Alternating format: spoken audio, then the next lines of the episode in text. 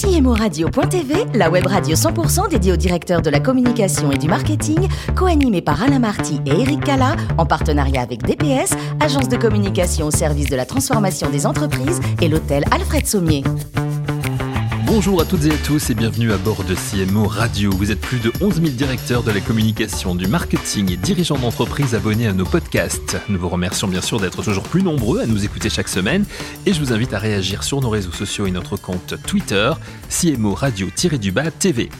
J'ai le plaisir d'avoir à mes côtés pour co-animer cette émission Cédric Quintard, directeur de Mayopla. Bonjour Cédric. Bonjour. Avec nous également Benjamin Leclerc, directeur général adjoint de DPS. Bonjour, Bonjour Benjamin. Eric. Nous avons euh, le privilège de recevoir aujourd'hui Hervé Leroux, euh, CMO pour euh, Odigo. Bonjour Hervé Leroux. Bonjour. Merci d'être avec nous. On va parler de Odigo dans un instant, mais un mot sur votre parcours, si vous le voulez bien, qui est, qui est déjà riche et, et, et, même un petit peu long, hein, on peut le dire, puisque vous êtes né le 18 janvier 1964 à, à Créteil, dans le Val-de-Marne. Vous avez fait une, une, école de commerce. Quel était votre objectif d'étudiant? Alors, c'est une bonne question. Euh, quel était mon objectif? En fait, j'en ai pas trop d'objectifs. Hein. C'est euh, on fait un parcours classique, euh, on réussit ses études, on gravit des, des, des, étapes. Puis j'ai toujours été attiré par le, par le commerce, la vente. Je pense que l'école de commerce était en fait quelque chose qui me convenait bien. Mmh. À tel point que vous avez fait d'abord une grande partie de votre carrière dans la banque. Oui. Euh, tout a commencé, même je dirais, au service militaire avec le, le, Crédit Lyonnais qui avait misé sur vous. Alors vous nous racontez comment ça s'est passé ça? Oui, alors ça remonte, c'est vrai. Alors maintenant, ça s'appelle le LCL, hein, pour ceux qui savent pas, oui. le Crédit Lyonnais, hein, c'était LCL aujourd'hui. Euh, quand on est jeune diplômé, eh bien, en fait, on est souvent chassé par, euh, par des recruteurs et des, euh, et à l'époque, c'était les banques. Et les banques étaient venues nous voir. Je sais pas trop quoi faire. Et en fait, l'avantage du, du Crédit Lyonnais, c'est que pendant euh, cette période militaire qui dure un an, euh, pour ceux qui, ont pu faire ce service militaire, eh bien, le gros avantage, c'est qu'on était payé. En fait, on a une petite somme qui était le triple de ce que nous versait en fait euh, le service militaire. Et donc, je trouvais ça assez intéressant de, pendant un an, euh, de récolter un peu d'argent. En fait, ils vous donnaient de l'argent pour qu'à la fin du service militaire. Oui, bien sûr. Euh... C'était pas gratuit. C'est qu'en fait, il y avait ouais. une forme d'engagement. Euh, partez faire votre service tranquille et revenez, revenez chez nous euh, avec un engagement contractuel d'un an de rester au minimum euh, chez le Crédit Lyonnais. Est-ce que vous avez fait vous êtes resté même, euh, voilà, même un petit, un petit peu plus. Et vous enchaînez ensuite les expériences bancaires en grimpant hein, dans, dans, la hiérarchie avec des missions diverses. Alors, on vous retrouve à la, à la BRED, Banque Populaire, HSBC, la SNCE, donc euh, Caisse d'épargne qui devient BPCE ensuite. Ça. À, à, quel moment le marketing s'impose-t-il dans votre parcours?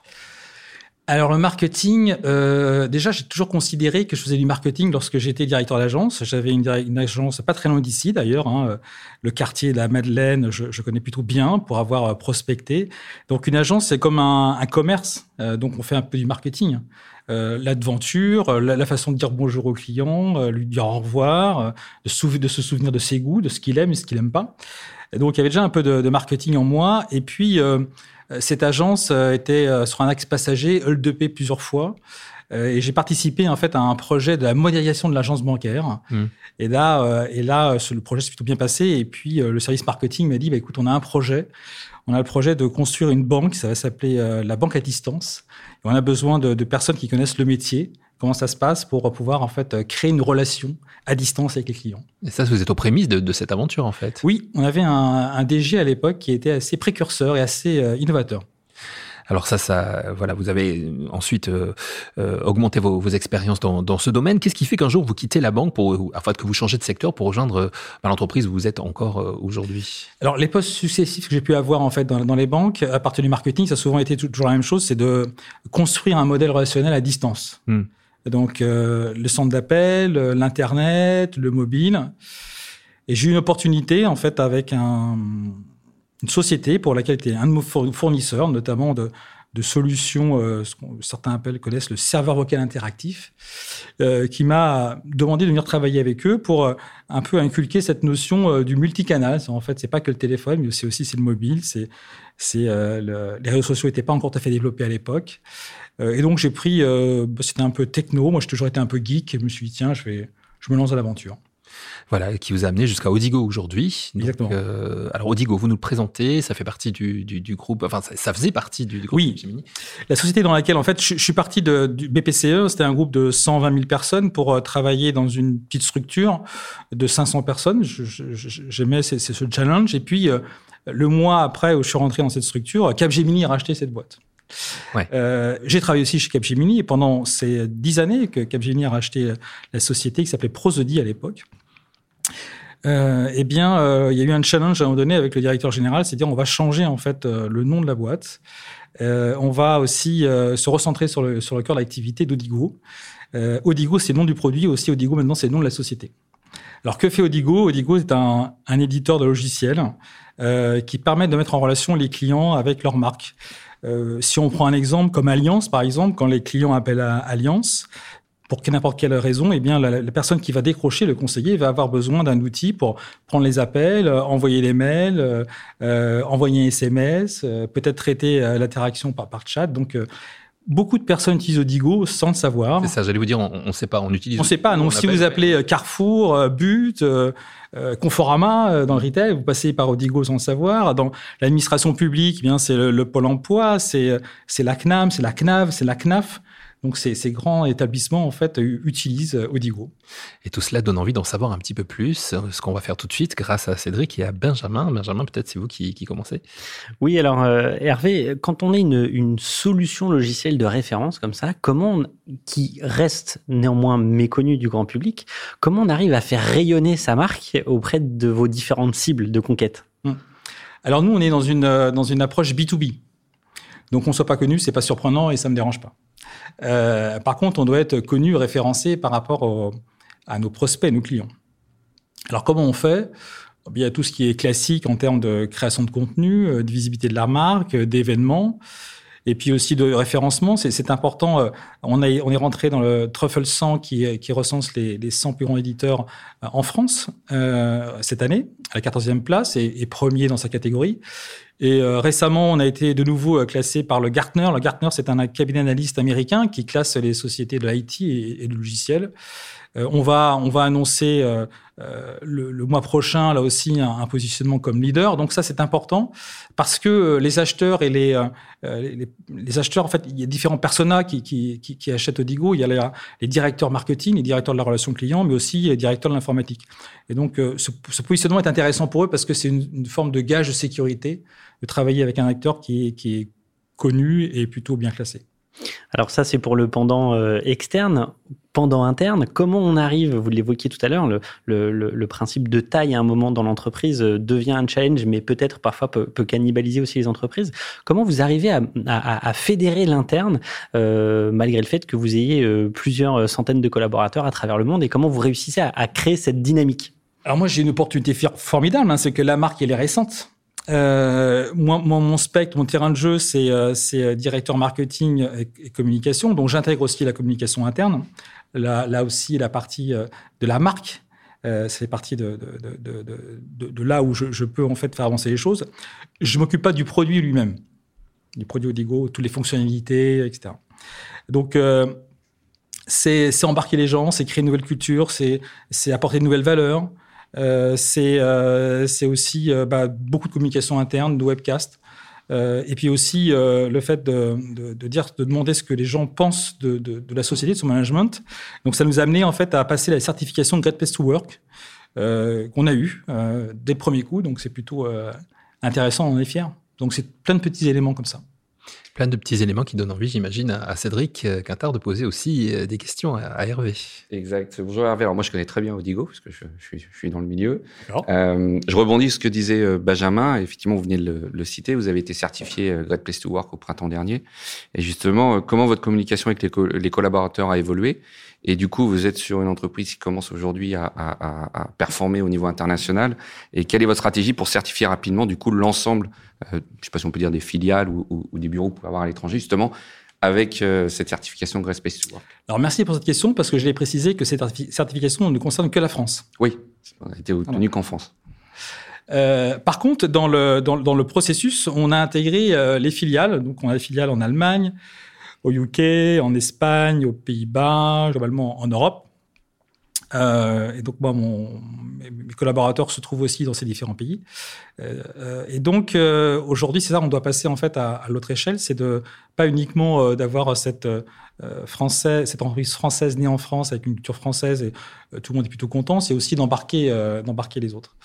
Euh, donc euh, la simplification, en fait, c'est pas, c'est important de l'avoir, mais c'est pas le plus important. En fait, ce qui est important, c'est de regarder en détail là où ça va pas. Euh, et avant de venir, on avait une réunion avec le comité de direction euh, pour identifier là où il y avait des pain points, hein, euh, comme on, dit dans le jargon anglo-saxon, euh, et de savoir comment est-ce qu'on allait en fait procéder pour pouvoir aller mieux et que la prochaine certification Great Place to Work, eh bien, on ait des, des, notes meilleures que, les, que celles qu'on a pu avoir cette année. Cédric? Alors moi j'ai une autre question, un petit, un petit peu plus business, mais qui va toucher aussi le marketing et la com. Euh, j'ai lu que vous étiez, bah, vous avez une approche commerciale qui est euh, en direct pour l'instant. De ce que j'ai lu, vous, allez vers la voie de l'indirect avec des value agreement resellers. Euh, c'est quoi votre stratégie marketing communication justement pour animer ce futur réseau de, de revendeurs? Alors elle est récente, hein euh, donc on apprend. En effet, aujourd'hui, Odigo en Angleterre, en Espagne et en France, c'est vendu par une, force commerciale qu'on a en direct. Et on a commencé à intégrer des, revendeurs. Euh, alors, ce pas des revendeurs locaux, mais aussi euh, des, acteurs comme IBM, comme Accenture, euh, comme Capgemini quand même aussi, encore. Euh, et donc, le marketing complètement différent parce que euh, en fait, il y a un double enjeu. Il y a un enjeu d'awareness. En fait, c'est important que la notoriété de la marque dans ces différents pays euh, soit reconnue, parce que le revendeur qui va proposer cette solution Odigo euh, doit s'assurer que le monde, l'écosystème connaît bien en fait la solution Odigo. Donc, on a un enjeu d'awareness très important. Et puis, la communication en co-marketing, en co, co-événement. donc, il y a beaucoup de co dans tout ça, et c'est comme ça qu'on construit ensemble. Vous qui avez une belle expérience, Hervé, euh, dans, dans, dans, le domaine de, du marketing, de la communication depuis de nombreuses années, vous qui avez été euh, précurseur sur certaines choses, hein, vous nous l'avez expliqué tout à l'heure, comment vous voyez les choses évoluer pour, euh, pour, pour ce métier, ces métiers du, marketing et de la communication? Bah, je, je, crois que tout le monde euh, a peut-être un petit peu marre d'entendre parler du Covid, mais euh, c'est une réalité en soi. Hein. Je mmh. pense que euh, il y a des, des stations euh, d'hiver qui ont fermé, il y a des avions qui, qui, qui n'ont plus volé, donc il s'est passé plein de choses. Euh, et euh, aujourd'hui, euh, nous-mêmes dans l'événementiel, qu'on crée les événements, eh bien on s'est aussi un peu réinventé. on fait un podcast aujourd'hui, eh bien nous on a lancé CX Voices il y a un an. On est première saison, on, entame la deuxième saison. La première enregistrement était aussi aujourd'hui. Donc il y a aussi une autre forme de communication pour pouvoir en fait parler avec notre audience le fameux SEO, SEA, pour pouvoir avoir un bon ranking et pouvoir générer des leads vous euh, vous amenez votre métier, je dirais, à, l'extérieur également, hein, parce que vous êtes vous êtes aussi consommateur et, vous aimez bien étudier la façon de, consommer des, autres. Euh, de quelle façon? En faisant du shopping ou Alors c'est c'est euh, ça énerve un peu parfois ma femme, mais je peux pas m'empêcher lorsque je vais passer mes vacances dans, dans un club, donc je dirais le nom bien connu, et eh bien je peux pas m'empêcher de recenser là où ça pourrait être meilleur en termes d'expérience client. Euh, le shopping, moi j'aime bien aussi euh, euh, aux États-Unis, la façon dont on rentre dans un magasin ou en France est complètement différent.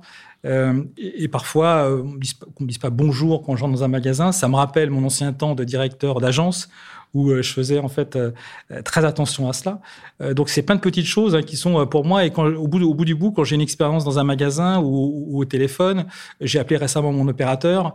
et eh bien, si tout ça était corrigé, je me dis, bah, en fait, j'aurais eu une belle expérience. Hmm.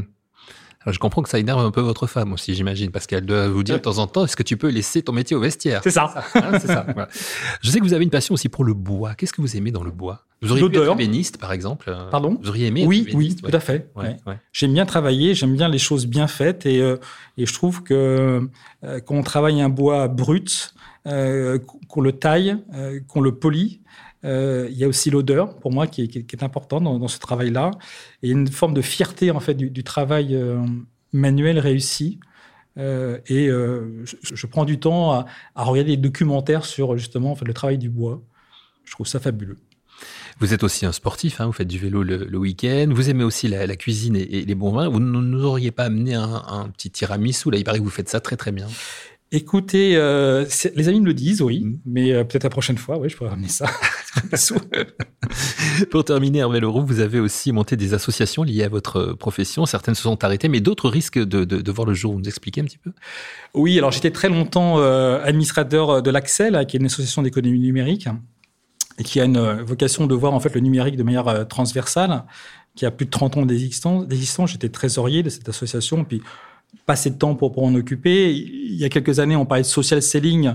Euh, je sais pas très bien ce que ça voulait dire, donc euh, j'ai monté un petit groupe avec euh, avec avec la Poste, avec Sage, avec SAP euh, et, et, leurs services pour comprendre comment ça fonctionnait. Donc c'était pas du tout sponsorisé, pas, il y avait pas de partenaire, c'est vraiment en fait de l'échange entre nous.